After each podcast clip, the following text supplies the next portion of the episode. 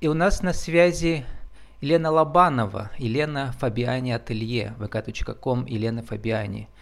Тема «Дизайн одежды» или «Как создать ателье в премиальном сегменте». Елена, добрый день. Добрый день. Елена, так кто ж такая Елена Фабиани? Это итальянка или все-таки россиянка? А, ну, по рождению россиянка, по мировоззрению и бывшему мужу итальянка. Есть это просто фамилия бывшего мужа, да? Да.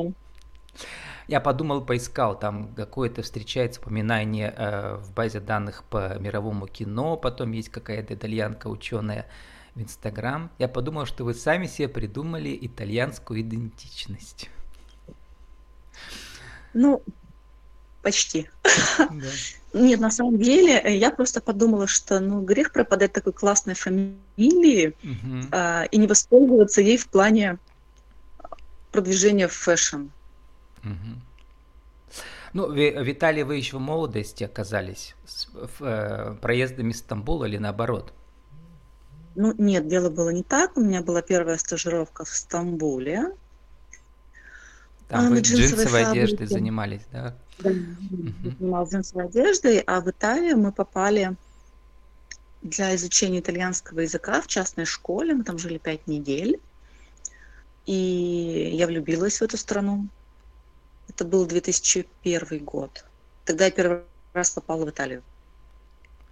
Ну и... А в итальянцев влюбились позднее уже? Сильно. Сильно позднее. Это был где-то в 2000... Не помню, 10 13 15 когда-то тогда. Тогда вы уже были модельером, а ваша, ваше ателье появилось в 2012 году, получается, да? После мужа Вообще, а, созданием одежды я занимаюсь, ну, я дизайнер по образованию и призванию. У меня просто профильное образование. А я где этому учат? Пермский гуманитарно-технологический институт, кафедра дизайна, угу. Специализация моделирование, конструирование и дизайн одежды. У меня красный диплом по этой специальности. И вот с того года, как я его получила, это 2004, я плотно, вообще не с того года, начиная лет с четырех, я знала, что я буду модельером. Я взяла бабушкины платья и бабушкины шторы на одежду пупсиком. И, в общем, так вот. Но в школе-то вы это мечтали стать э, другим. Вот написали вы сами ВКонтакте. Скажите, да, кем вы да. мечтали стать? Конечно, конечно. Это был 90, закончила школу в 95 году. И mm тогда вот эта вся бандитская история, мне казалось, что только а, киллеры и валютные проститутки зарабатывают нормальные деньги. Mm-hmm. И я, в общем, хотела пойти туда. Но все до сих пор не реализованы, потому что я пошла по другому пути. Но главное, как вы пишете про себя, это ваше сочетание смирения и амбиций. Причем одновременно вы называете себя гуру. Гуру в чем? В чем смирение и в чем амбиции? Я, когда я сделала себе расчет по системе дизайна человека, выяснилось, что самые классные проекты, ну вообще, а, жизни удается именно так, как хочется, когда я отвечаю на отклик Вселенной. То есть мне предлагают, я выбираю и иду в этом направлении.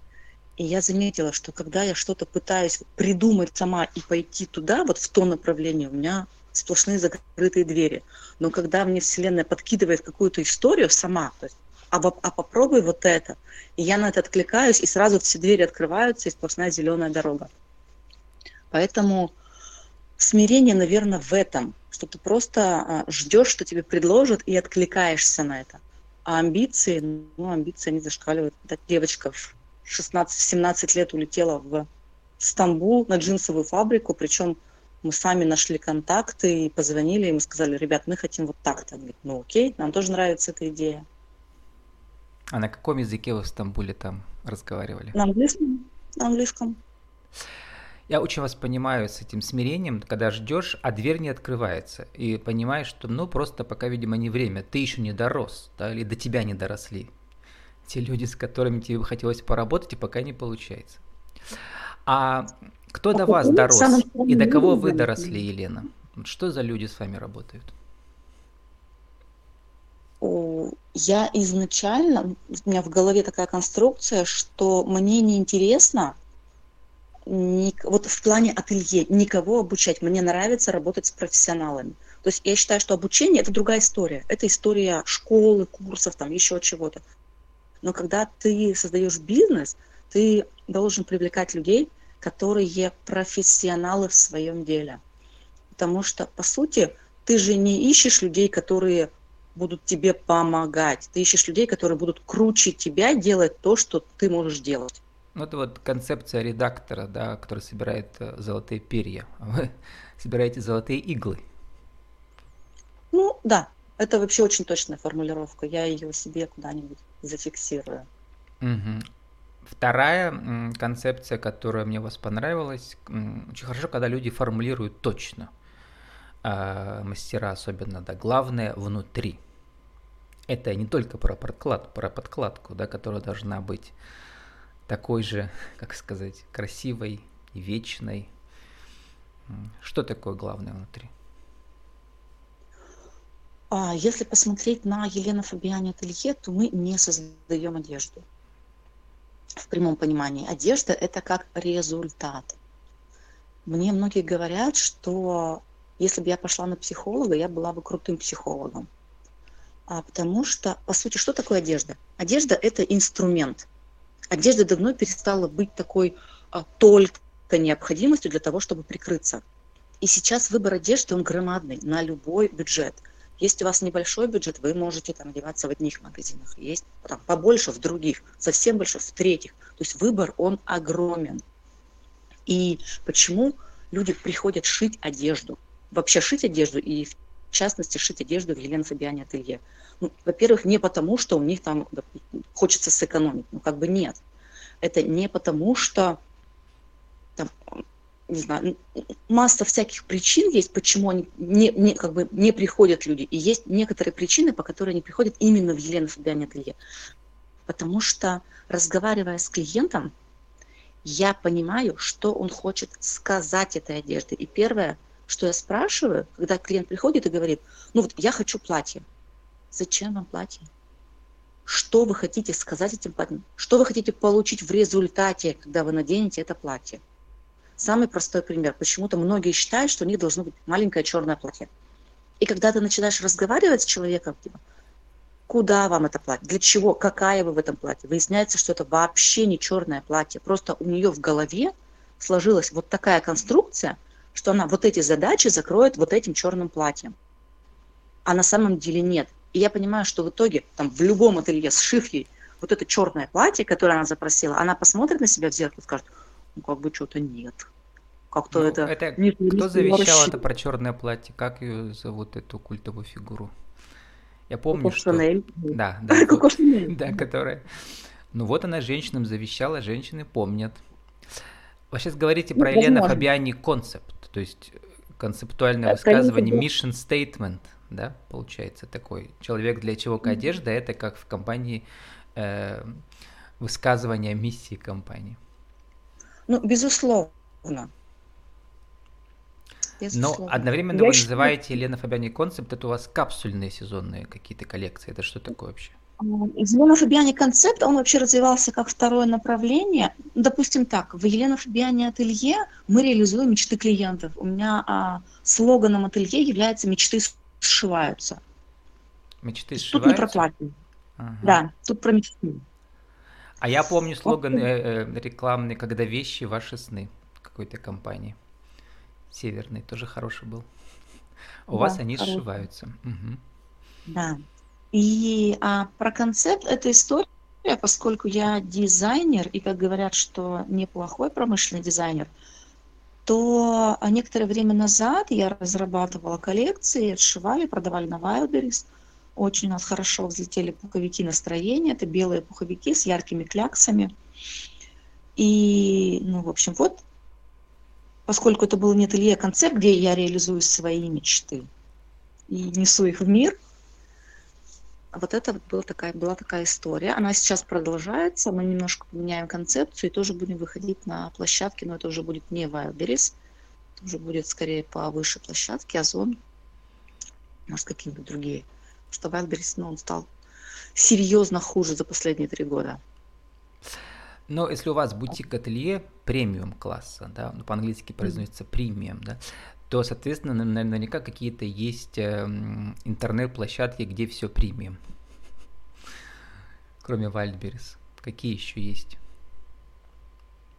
А, в концепте там другой чуть-чуть сегмент. Это будет массовое производство.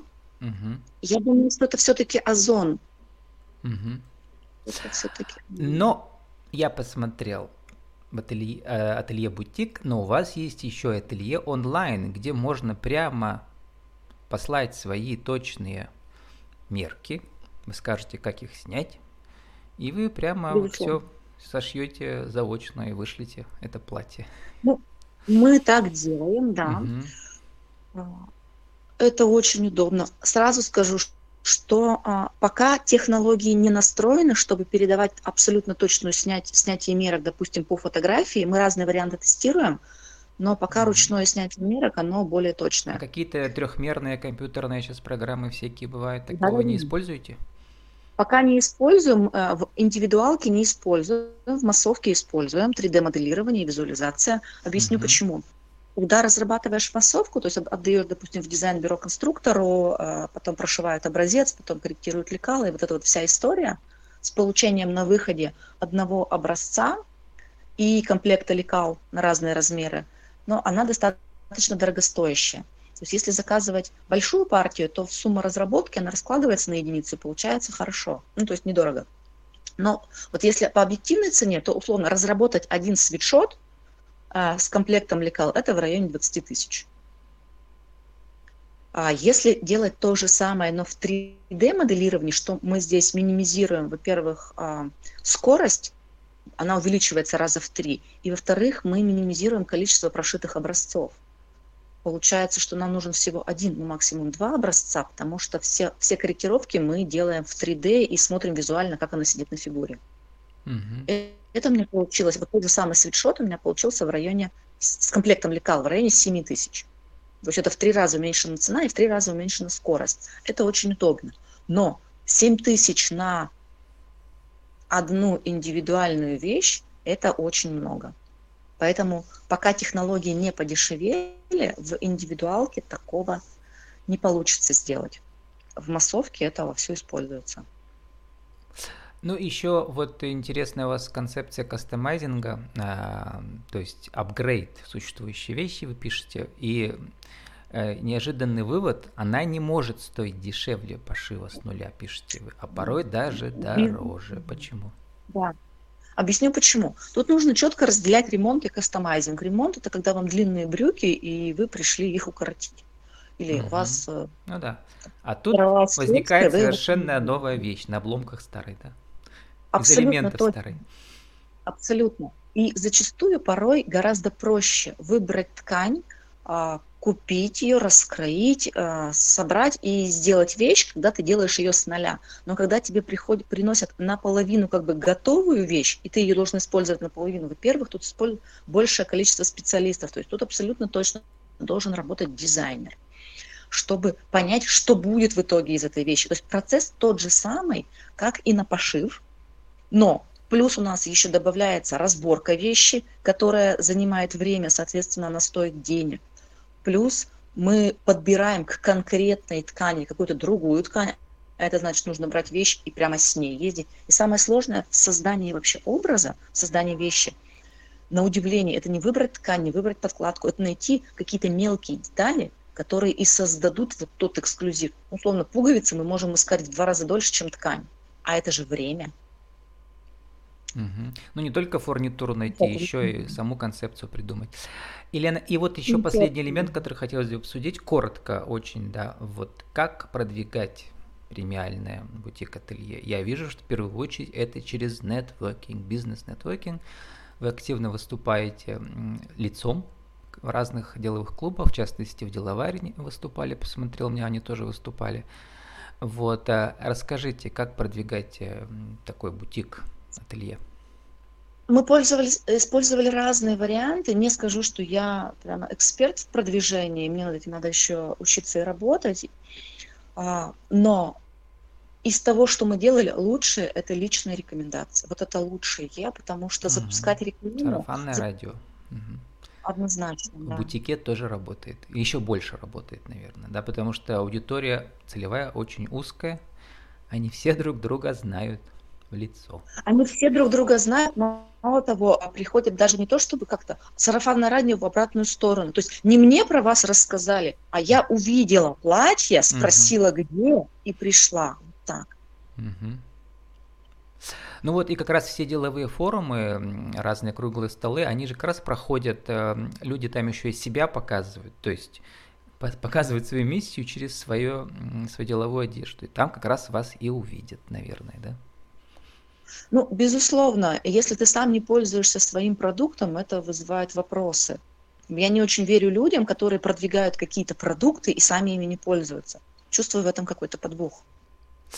Ну и не поговорили про то, что вы еще делаете специальную, как бы как называется это у вас, э, одежда не деловая для офиса или как она называется?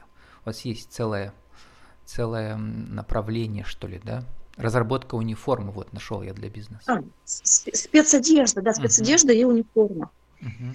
А, есть сейчас же такая э, идея, то есть прям в мире, что бизнес разворачивается лицом к человеку, и любой бизнес, особенно сервисный. И а, очень важно бизнес строить на ценностях и транслировать эти ценности клиенту. Потому что вот среди всех медицинских центров или там среди всех косметологических клиник какую ты выберешь? Ту, которая близка тебе по ценностям. И человек как-то должен считать эти ценности еще на входе. Угу. И, ну, соответственно, каким образом мы можем это отразить? Это будет только визуальная история. Это будет через интерьеры, через одежду персонала, ну и понятно, что через коммуникации. Ну, тоже, оказывается, униформа существует в премиальном сегменте раз оно у вас делается?